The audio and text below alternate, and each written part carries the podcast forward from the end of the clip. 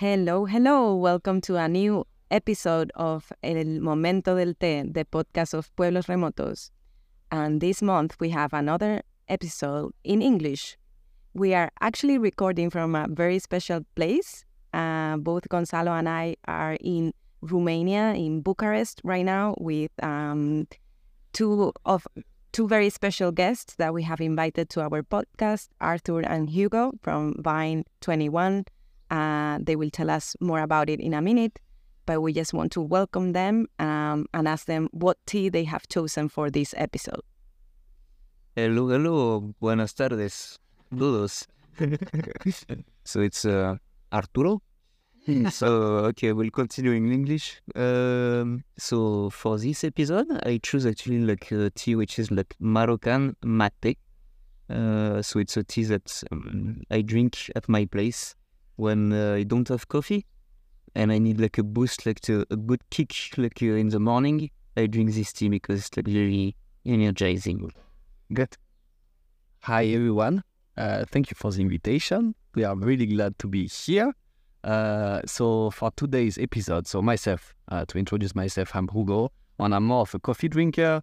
Uh, I will like will tell you about it, but we are now in a coffee shop, in our coffee shop in Bucharest, and uh, uh, because it's almost like 30, 35 degrees, like hot summer of Bucharest, uh, I I went for an iced tea, and I'm going for a blueberry lavender iced tea that we do in our place. We infuse it eight minutes, and then we put it in a shaker with a bit of honey, and it's amazing. So uh, thank you guys for being here. So maxi beaucoup. and we are thrilled to be in their co-living and their coffee that later they will let us know a little bit more. But now let me explain uh, their two choices of tea that they have. Uh, the blueberry lavender tea from Hugo, uh, it's fruit and flowers mixing, mixing made in heaven. This is a black tea, refreshing composition of sweet blueberry, floral lavender, rich cocoa, and ginger spiciness. The taste is sweet sour of the forest fruits is balanced by the lavender and elderflowers.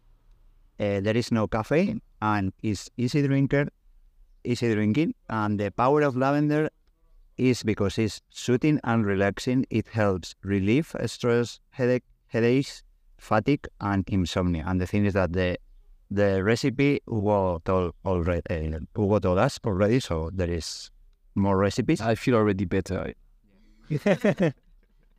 and also the the mate of Arthur is an exotic infus- infusion of a natural mixture of mate, tea, and spices.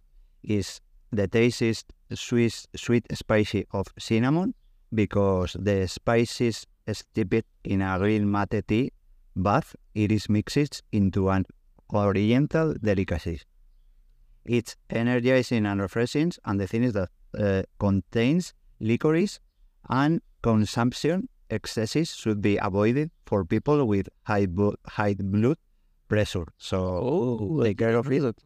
And also just just to do more things that yerba mate offers a, a potent mix of antioxidants, and the antioxidants are important for a healthy immune system. And this antioxidant mix may help protect against certain types of, of cancers, inflammation, cardiovascular issues, liver diseases, and more. And regarding the coffee that you said in the beginning that you drink this this tea, is there is no coffee at home, is yerba mate is better than coffee for your digestive tract because colibacteria. So this is what I an offer. Maybe, maybe I should drink a bit more of this. Huh? Yeah, could be, could be. You guys like uh, have a lot of uh, mate in Spain? Is it a common drink? Mm, not at all. Really? No. No, it's more in Argentina. Yeah. Yeah, because I mean, I, I know you guys like have a link with South America. I thought maybe like it Yeah. was like uh, more popular, but uh, yeah. No, Yeah. And also, if you, don't like it very much. yeah, if you see people drinking mate, uh, it's automatically from Argentina, but Okay. maybe it's from. Like, oh yeah, I'm not a big fan also of like mate because like very special. I think like I think like most of the people like when they try the first time they are like a bit ugh, and you need like a bit more time like to get used to it, and you appreciate it after, after like the the feeling that you have like for like the stomach as you said like Mhm. it's energize you, but like the tea that I was like I'm drinking is actually like uh, the fact that there is like a bit of spicy cinnamon, it's like way more like um, it's a bit more like tastier, you know. Okay. Mm, Yeah, I will have better. to try that one. Yeah, but do you do you use it more than one time? Because the the mate is like when you are putting more and more water, it's like it has less flavor of mate, and maybe you you like it more. No, um, I must say that I'm not very sustainable uh, on my tea and uh, on my teapot. I just use it one time. So I So will try next time. Yeah. I wanted to ask you guys because we are right now at the coffee shop. It's called AM Social Space, as uh, Hugo was saying, and actually both Gonzalo and I are drinking some um, cold brew tonic. Yeah. How do you say? it? Yeah, Cold brew tonic, yeah. Tonic. and it's very good. Um, Really good.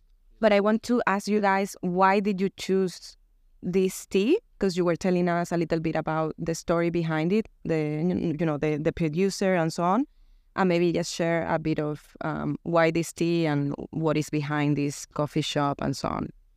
So basically, uh, the in this coffee shop, uh, Arthur and I we are passionate about uh, products, and uh, it took us some time to decide actually what we wanted to make as an entrepreneurship project. And uh, I mean, I will we'll tell a bit more about also like the project in the back, but uh, for now, let's say like the focus in the coffee shop uh, is to work only with uh, local and uh, small entrepreneurs, and we are really like passionate about this, and we try to like find products that are like sharing some like common values with the project. And for example, this uh, tea, we are like tea ma- tea woman that uh, we are working with is uh, almost a tea sommelier. You know, like she's crazy about tea. She goes like several times a year in Asia to choose like really small producers and like to really pick them like uh, uh, manually each one of the suppliers. And uh, we have brought like teas in our coffee shop that are really really good and really high end. So uh, this is like uh, we just pick some teas from the coffee shop menu. Uh, for example, the iced tea is like a bestseller in summer because it's so fresh and at the same time, like uh, you smelled it, it's like really, really like uh, powerful in uh, in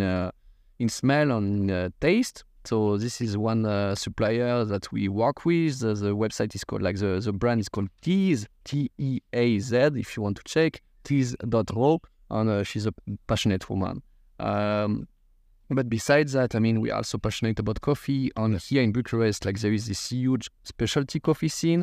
Uh, I don't know if you guys like listening know about specialty coffee, but let's say that it's like drinking uh, a cup of uh, of uh, the best coffee each day, and it's like uh, co- compare it, for example, with wine. It's like if you were drinking wine from the best vineyards, like on a daily basis. Mm. So we'd select like a coffee from the best farm in the world that have like scores and like uh, everything is uh, sustainable and also really uh, like high-end products. And uh, then like we the the best the best uh, farms in the world that are chose.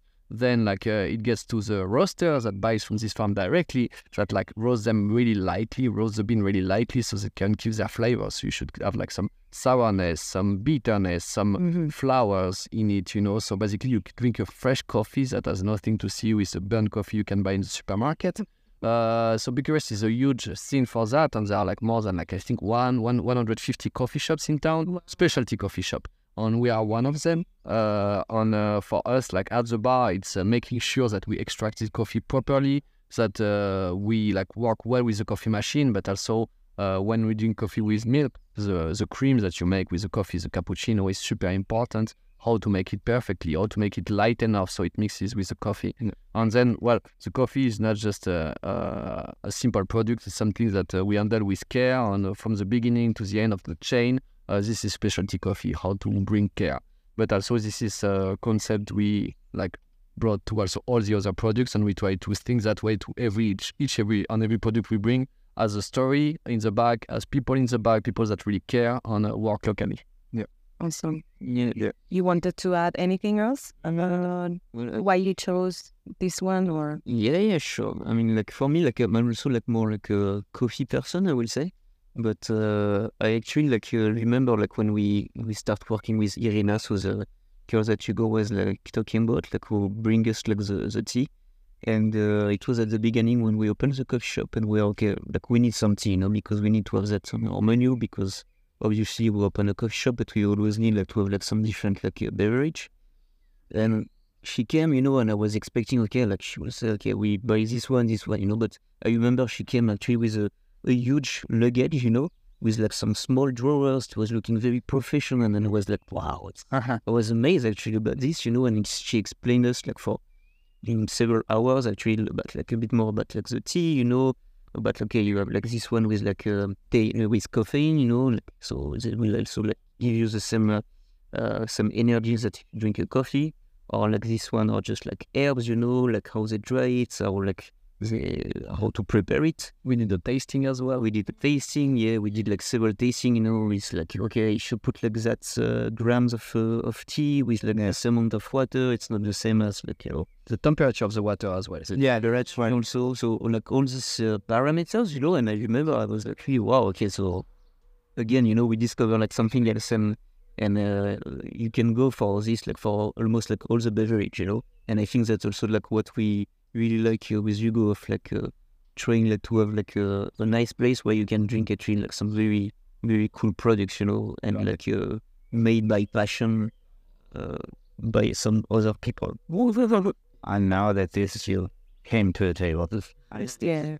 And we are seeing this uh, fa- fla- famous um, blackberry Iced. iced tea. and it's, it looks really good. Yeah. No, and I was going to say that it's all about chemistry because at the end you can have a, a really good product, but if you don't know how to how to cook it or how to treat it, I mean, maybe when you eat it or when you drink it, uh, it's it's bad. So at the end, it's uh, trusting the process, and I guess that you do it with everything you touch because we've just finished visiting the co-living and it's like with a lot of love so Yeah. you can feel it And I can, I can, we can also say that the coffee is very good here. We just tasted it, um, and it's funny because you know we were saying in in one of the last episodes that Gonzalo is saying that we're gonna run out of uh, uh, tea choices, and that you know the more guests we have, the less tea option. But there are so many tea options.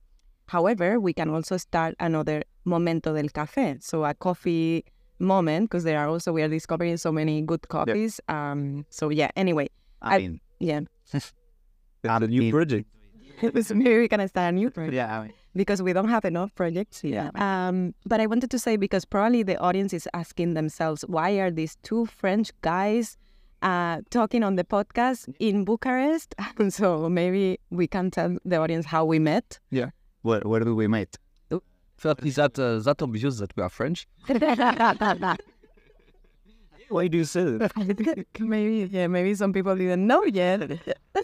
no I, I I just put some context and later i will let them explain uh, where we met because it's i think that that, that this episode is the first one uh, with less time between when we met people and we invited them to the chapter That's true. where did we where did we meet uh, and So um, uh, actually, so we meet like, one one week ago. I think it was like uh, the first time that we see each other was one week ago, and it was like not in Romania but in Bulgaria, in uh, in Burgas, uh, because we were like uh, all of us like invited like to speak like in a remote remote uh, festival Remotion Fest. Emotion Fest in, Bulgaria, the first edition of it. And uh, so if we can already say it was a success because we already met you. So like, That's true. Yeah. so thank you Katia uh, Yeah. she was the organizer So I mean, I think we can just like uh, any a few want like to like express like uh, our gratitude. Uh, so basically, like just to like uh, let you know about the context, this is the first edition of a festival for all kind of remote workers and digital nomads that is happening in Burgas. And we talked about the fact that the Balkans, Romania, Bulgaria, and other countries are like really becoming on the map for digital nomads. Uh, we invite you also to come visit anytime uh, because uh, like, I mean, I could talk an hour about this. Why? But just come and you will see.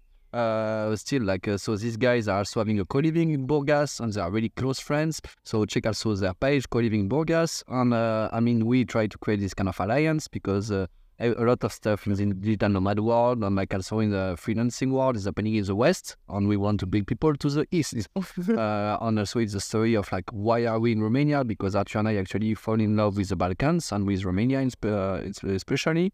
We came here first for uh, small holidays And uh, we basically came back and never left. And uh, we really tried our chances because, you know, you have these transition moments in life where you don't really know what's going to happen. Arthur and I, we left our corporate jobs and we were, wanted to start an entrepreneurial like adventure together.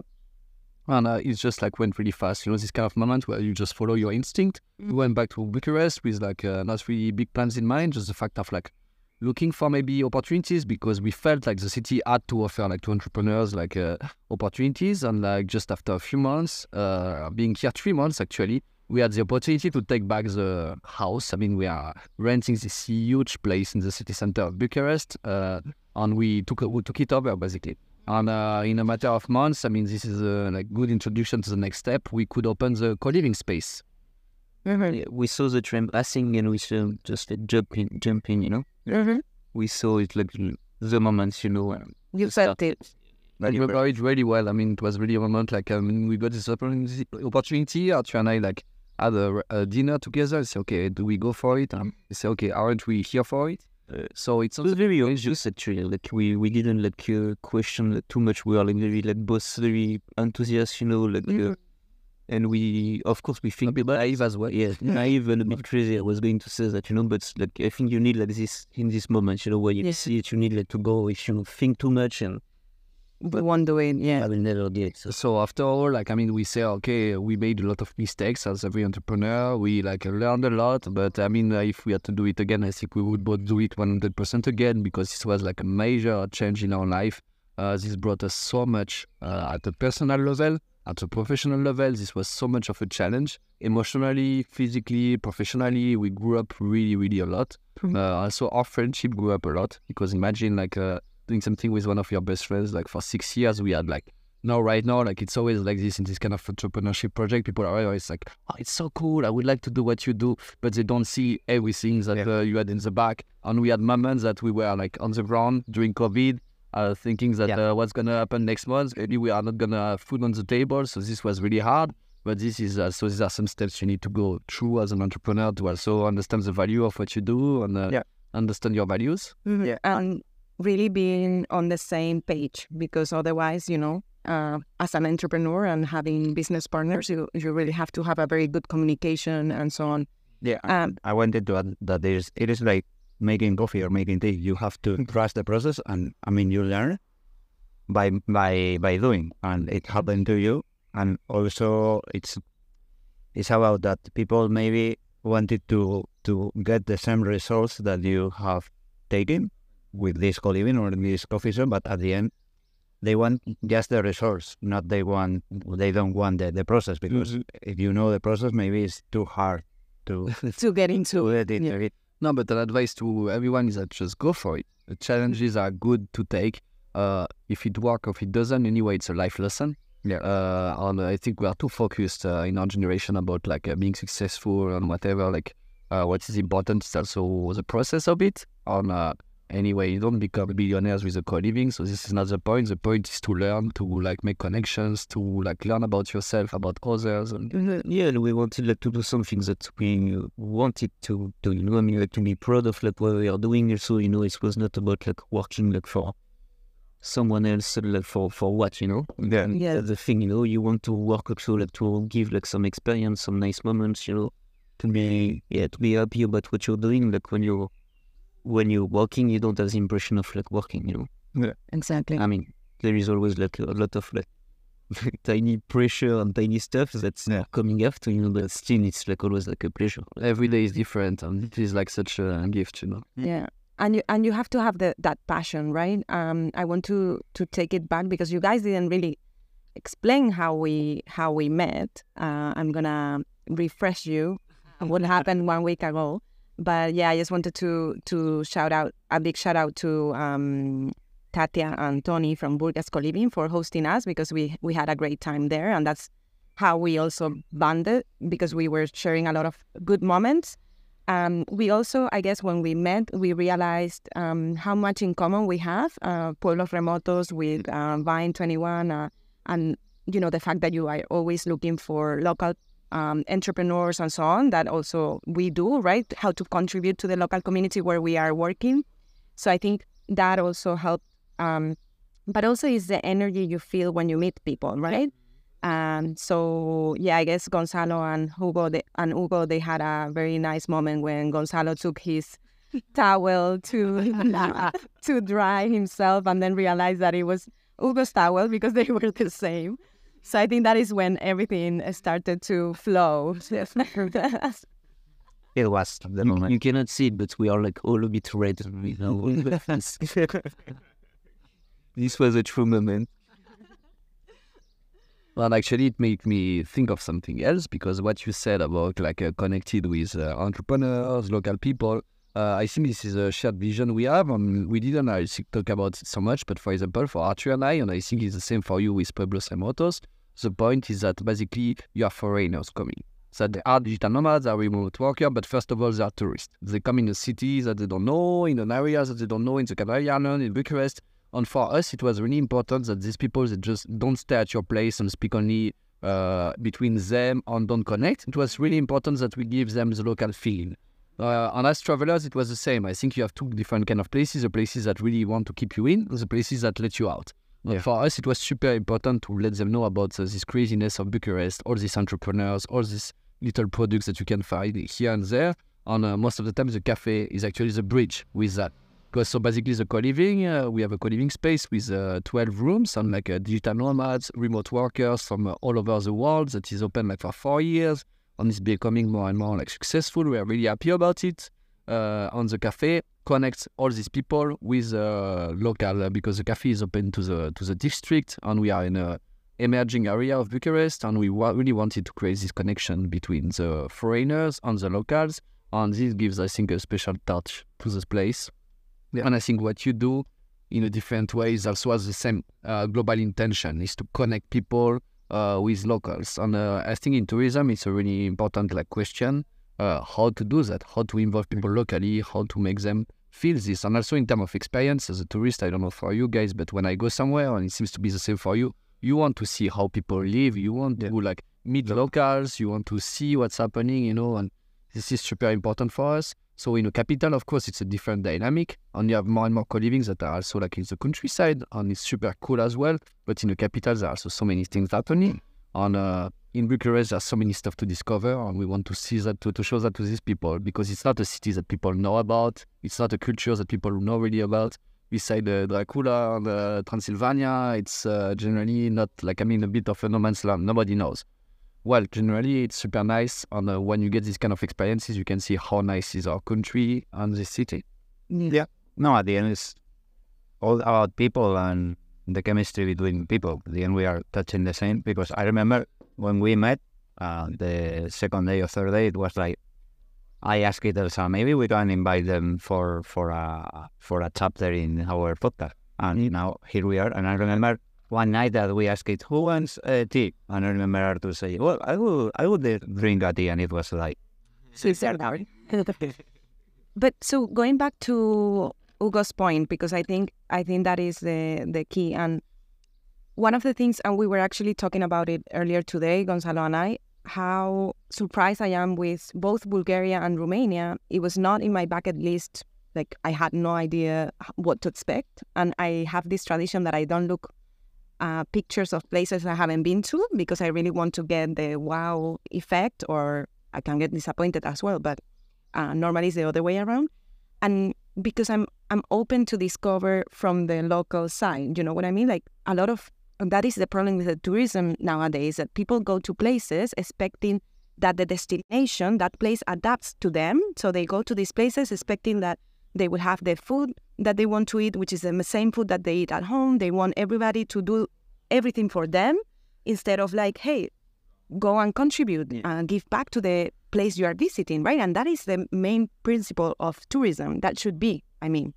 Um, so yeah, so in our case, we just came here without having no idea. I ha- I don't know what I had in my mind about Bucharest, but nothing to do with how I'm living the city and how nice it is. Uh, of course, then always. I It was the same actually, like for us, you know, like the first time we arrived in uh, Romania, we were like, we went, okay, we just like chose the destination, we said, okay, Romania, let's go there, you know, but it was the same, we didn't like know what to expect.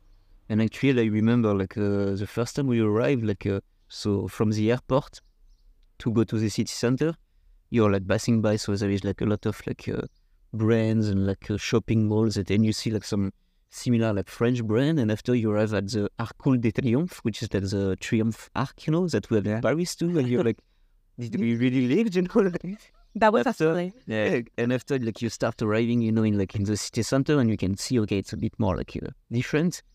But uh, yeah, I, I completely agree with you. I mean, like uh, uh, it's nice, like you know, like to go without expectation, and actually like to go and like to try like to adapt and to be curious. And that's the main point, you know, like you want like to go somewhere like to discover actually what are like the uh, what are like the traditions, what are like, uh, like people are living here, what they are doing, and that's what we are like trying always like to do when we travel. And uh, also that when we start our business, actually we uh, when we decide okay we are going like, to stay here in Romania, we decide to start learning uh, the Romanian, you know, like try to also like uh, understand the tradition, the food, like how people uh, live, like to work also here. We took like some jobs, you know, like to try like to understand the industry. And uh, and I think this was really important because we don't want like to be like two French guy, for example, like Yeah. uh, being doing something for French people, you know. That's not the point. the intention uh, is- matters a lot, and I think people understand that. And that's so why is the cafe and our place is successful because people see that we care. And also Romanian for us, it was a huge point like of respect to show that we are not just common like tourists and that we can speak with them. I know we both speak like fluently Romanian, of course with a really strong French accent, but it doesn't matter. What matters is the fact that we made the effort. That is like a big effort, and uh, I think people really appreciate that, and it makes a difference. You know, also in terms of events, in terms of people, like we really like. Uh, want to work with like local artists, local makers, and this was a big difference in the approach of like just like working with local people and uh, putting like uh, local people, the local scene into the lights. That was super important for us. Um, also, like uh, one thing is that Arthur and I, we both like uh, lived in South America, and like at some point wanted to like we are thinking of like maybe living there or, or in other part of the world. But we realized it was super important for us to like live in Europe and not be so far from uh, our friends. Uh, and the thing is that uh, Romania like checks a lot of uh, green light because it's both like in the European Union. Uh, it's uh, not so far like uh, from uh, from our country, but at the same time it has the wideness of the east. It's in the Balkans, so the culture is really different. Still, people are Latin. Yeah. So for us as entrepreneur, it was super nice because we have the safety of Europe, and at the same time like a, a place where we have all kind of crazy entrepreneurs and opportunities because the country is uh, growing a lot. So it has like a lot of like uh, green light, and this is why I mean people don't know it, but uh, a lot of foreigners are coming here. And norm- most of the time with no expectation, but are actually staying because the quality of life is super nice. hmm Yeah, I, I love what you said regarding because we talk about it regarding the opportunities that is is taking now. So maybe it's a good place to be here. Yeah, and I wanted to ask you guys because you have already shared um, that it was a surprise for you when you guys arrived here for the first time. But have this happened to you any other place in the world that you have traveled to that place and you're like, wow, I didn't imagine this was gonna be like it was.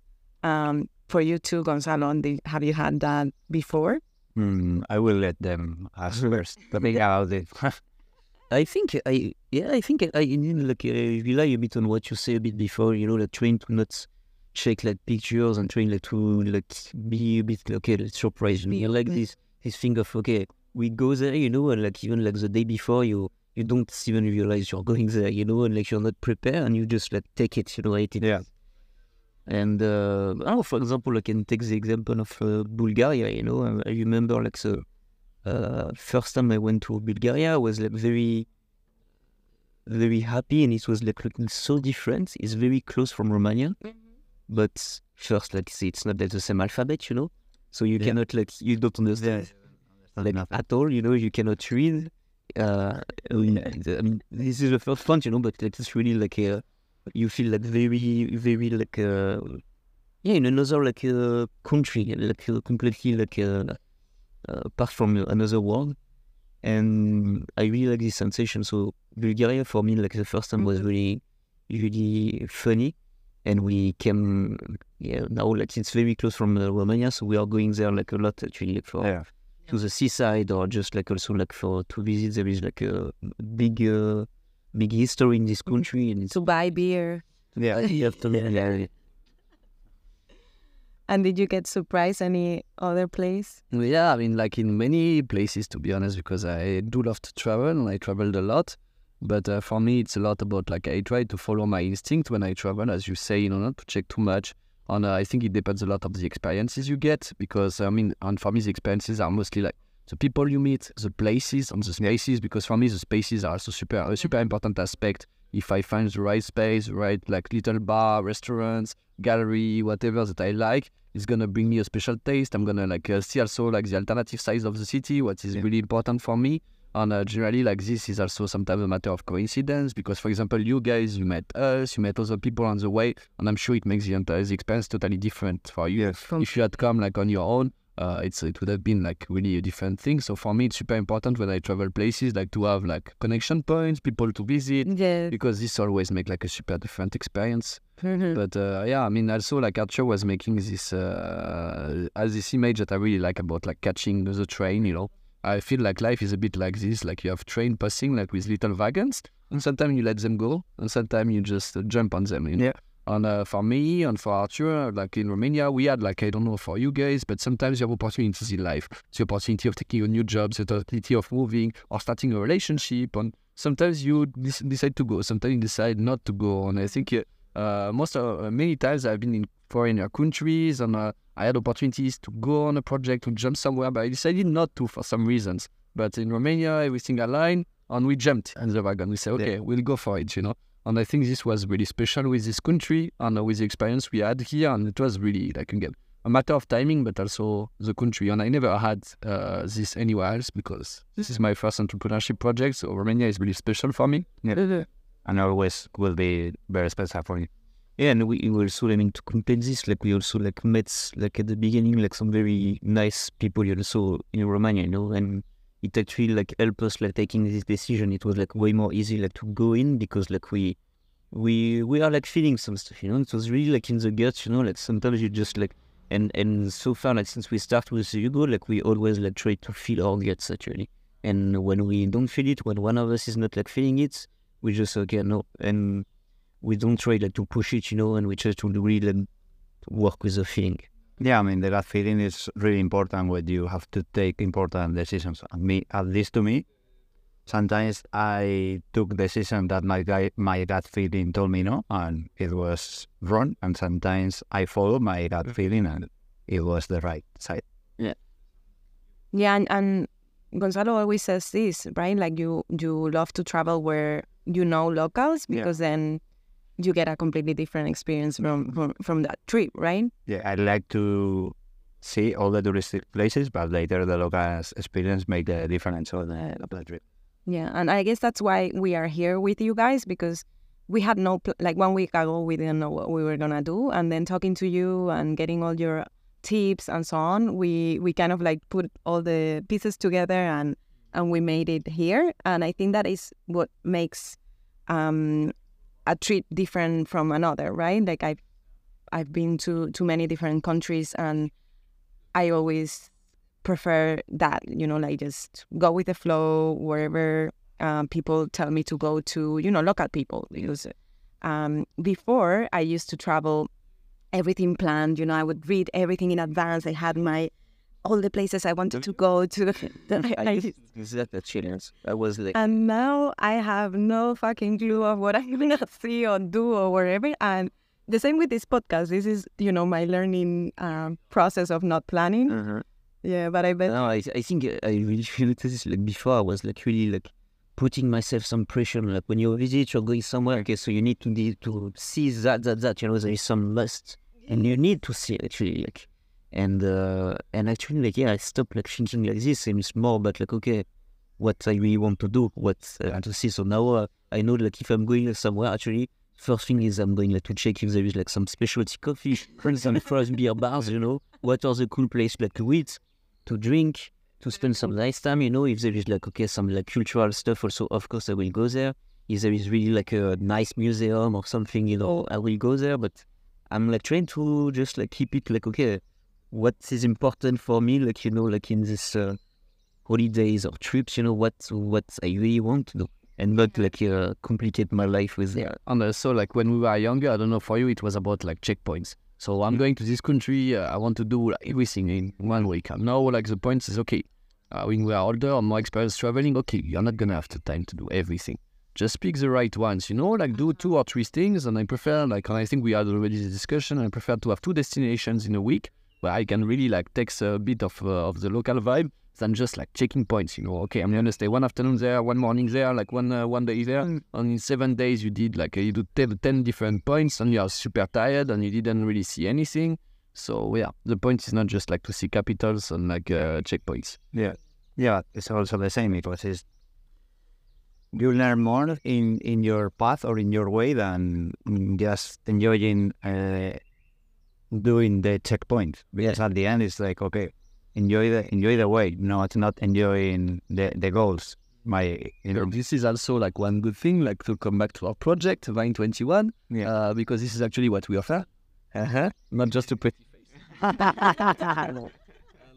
yeah, like uh, basically we want to offer this kind of experience, and uh, this is why actually we like uh, uh like like don't take people less for less than a week. And generally, like uh, well, our average stay is a month and two because we do feel that like to really get like uh real taste of the city, of the local vibe, of the people, and to see if it fits for you, you need to stay a bit longer. So I know that for you guys, it's a holiday, it's a bit different. But uh, I mean, this like really like goes uh, align with our value, and this is also like maybe an open talk about the co-living world in general. The fact that the experiences we offer are like are not like so short, so people can really immerse themselves in the in a in a place, you know. And it's the same when I know it's harder for me and Arthur as well because we're entrepreneurs and we have like many stuff to do on a daily basis.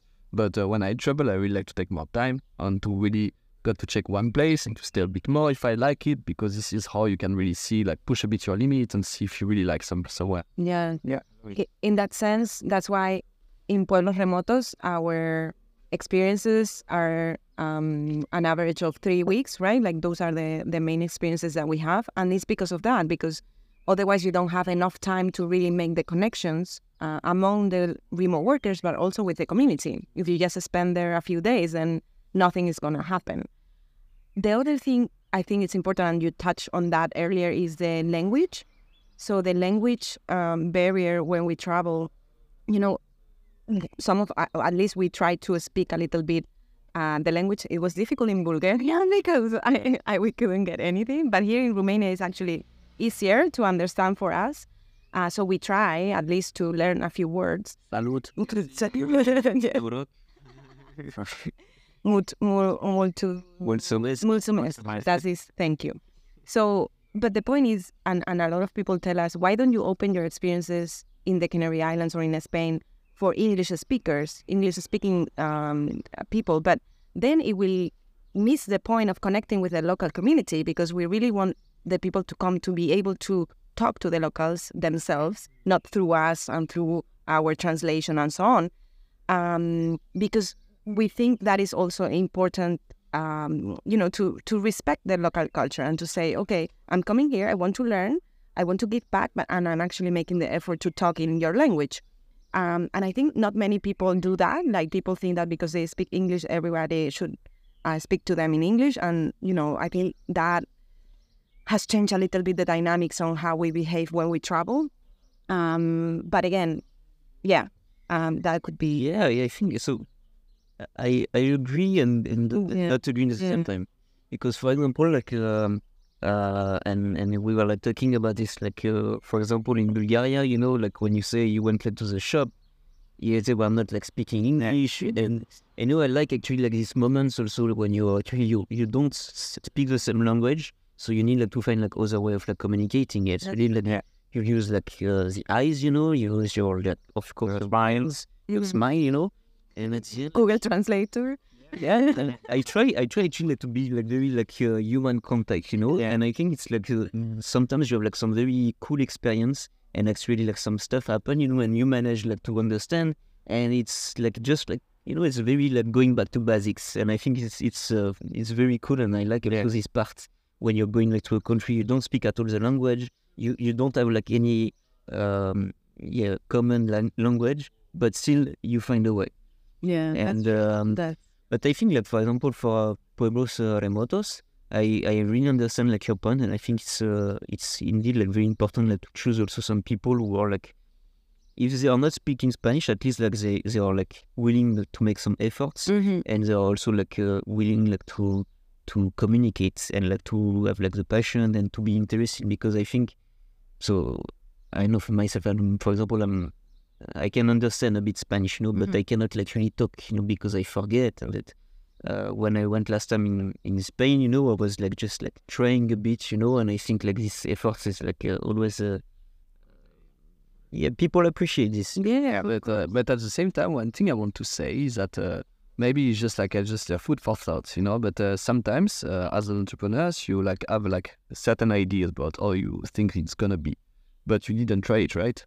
Yeah. So I mean, in my opinion, this is worth trying because Yeah. as far as you haven't tried it, because so so many times that you and I were like, no, this is not gonna work. But then you try it and it goes really smoothly and it's super nice and people connect super nicely sometimes you have certain fears that are more like inside you and actually like from your clients and from other people. Maybe these entrepreneurs they don't speak English, but they would like just enjoy it really much.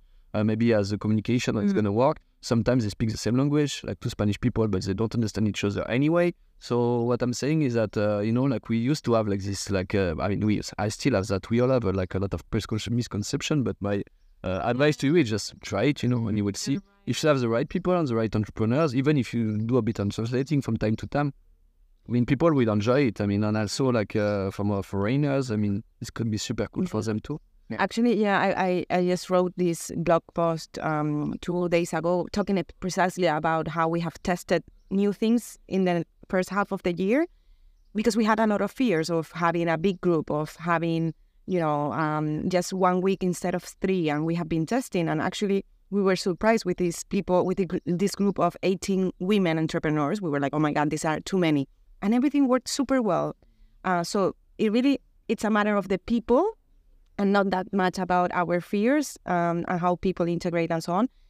But however, I'm afraid we have to close this up now um, because we yes, it always goes super fast. But I love this topic, and we will bring it uh, up again next time. because um, because what you don't yeah. know is after the tea there is a beer.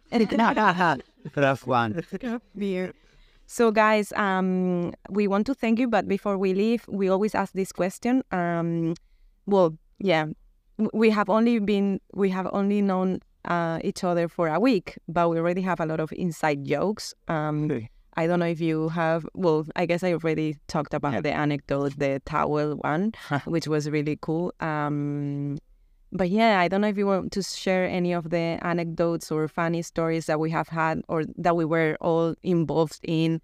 Um, what Well, comes to your mind? I mean, like, yeah, the first thing that come to my mind is like this towel, you know. I mean, it, was a, it was a running gag, you know, and actually, like, we- I think we both like uh, enjoy a lot this kind of jokes, like running jokes, you know, and we Yeah. we felt like a lot of different uh, Yeah. way of like uh, going back to this topic, and uh, Yeah. but no, it was it was very nice. I mean, like for us too, like we are like really happy, like to Yeah. like uh, met you in in Burgas and like to know that uh, we leave you like two days and you're coming back after like, to visit us. So what's uh, yeah, it was. I don't have like a specific word or like Okay. What I can say, I mean, myself, uh, uh, what is what is like super nice for us is that uh, even though we have like this uh, social project and uh, we are like always connecting with new, I mean, we, we are always connecting with people. Uh, it's super nice to see that even with all of this, and it's the same for you, you meet a lot of people, we can still be surprised. We can still meet people that we click with really quickly, you know. And uh, this is uh, what is like super nice about life is that uh, anytime like you have always surprising meetings and even though, like for example, we, we met at a tiring period in a festival where we had like so much uh, interactions, but it, we just clicked. You know, it was easy. And I think uh, it's again about following your instinct. And for me, it's this like uh, be in touch with yourself and feel like the people. I agree. But so just came to my mind this funny story, which actually tells a lot about how we all connected, and is um, when we had this karaoke night. Uh, so Arthur and, and Tony from Burgas Coliving, they sang this song called Tequila, and it was kind of like a very sur- you know it was surprise for me because the song only has one word so it was the whole song and we were just all dancing and this tequila thing and Anyway, anyway, and you guys go and check out Tequila Song Karaoke, and you will understand what I'm saying. and I think that was a super fun night uh, that we spent together. Um, and also because the beers that we had beforehand help to to have. It always helps. You cannot make anyone happy. You are not a beer. Yeah, that's that's a No. good one. We we have to, to say thank you to Tony and, and, and his brand. So Yes, for the craft beers. Yeah. So thank you so much again. We we really appreciate you hosting us here uh, in your coffee shop, having the recording this uh, podcast. Actually, if you s- listen to some of the background noise, it's because we are live. Um, you know. yeah. So that is the final bell. Um, thank you again. Uh, it's been a pleasure uh, being here and discovering Bucharest with you guys. So merci beaucoup. Thanks for you. à la prochaine. Bye. Bye bye.